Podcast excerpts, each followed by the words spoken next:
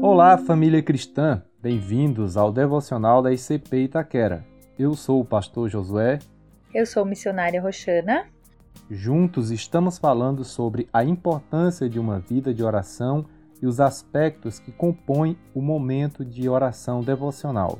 Já comentamos anteriormente sobre adoração e confissão. Hoje vamos falar um pouco sobre a súplica.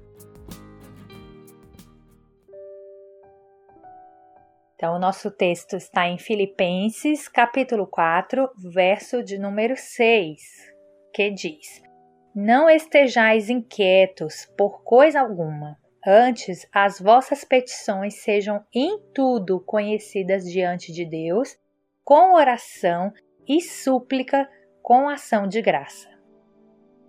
Esse texto é uma exortação do apóstolo Paulo a uma igreja do primeiro século da era cristã, mas pode muito bem ser aplicado aos nossos dias, porque é muito comum sermos conduzidos a essas inquietações que acometem a alma humana. Esse versículo nos ensina que ao invés de gastarmos energia com preocupações a respeito de coisas que estão fora do nosso alcance, nós devemos apresentá-las a Deus com orações e súplicas. Mas o que é suplicar?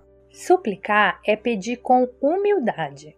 Ao contrário do que muitos ensinam e pregam, que você deve determinar, ordenar ou mesmo exigir algo de Deus, esse texto nos mostra que nós devemos reconhecer que Deus é quem está no controle de tudo e humildemente apresentar a Ele as nossas necessidades das pessoas que nos cercam, crendo que, segundo a Sua soberana vontade, Ele nos ouve e nos responde. Com certeza, nesse momento em que você nos ouve, há alguém conhecido que está enfermo, há aqueles também que estão enfrentando problemas na família e uma multidão de conhecidos seus que precisa de salvação. Deus quer que você converse com ele sobre a situação dessas pessoas, sobre o sofrimento delas, o que elas têm enfrentado e principalmente quer que você também apresente as suas próprias necessidades e desejos a ele.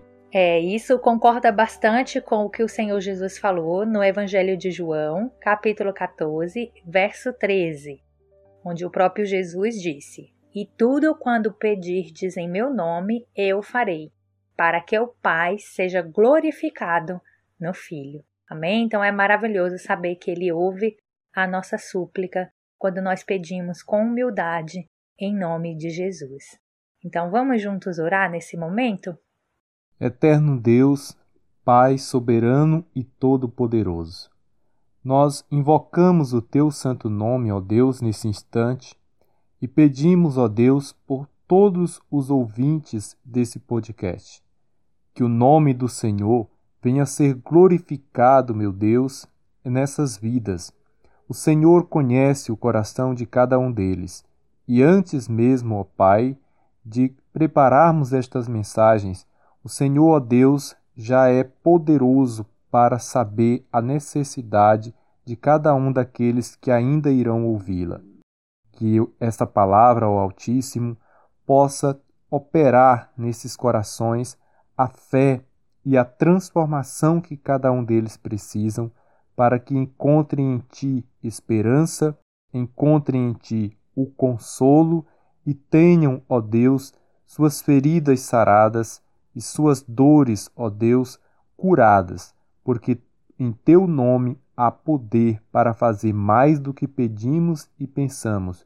Por isso, ó Deus, suplicamos a ti. Salva, Senhor, esta alma aflita, restaura o que se afastou de ti e opera, meu Deus, confortando e consolando os que estão preocupados. Nós te pedimos em nome de Jesus.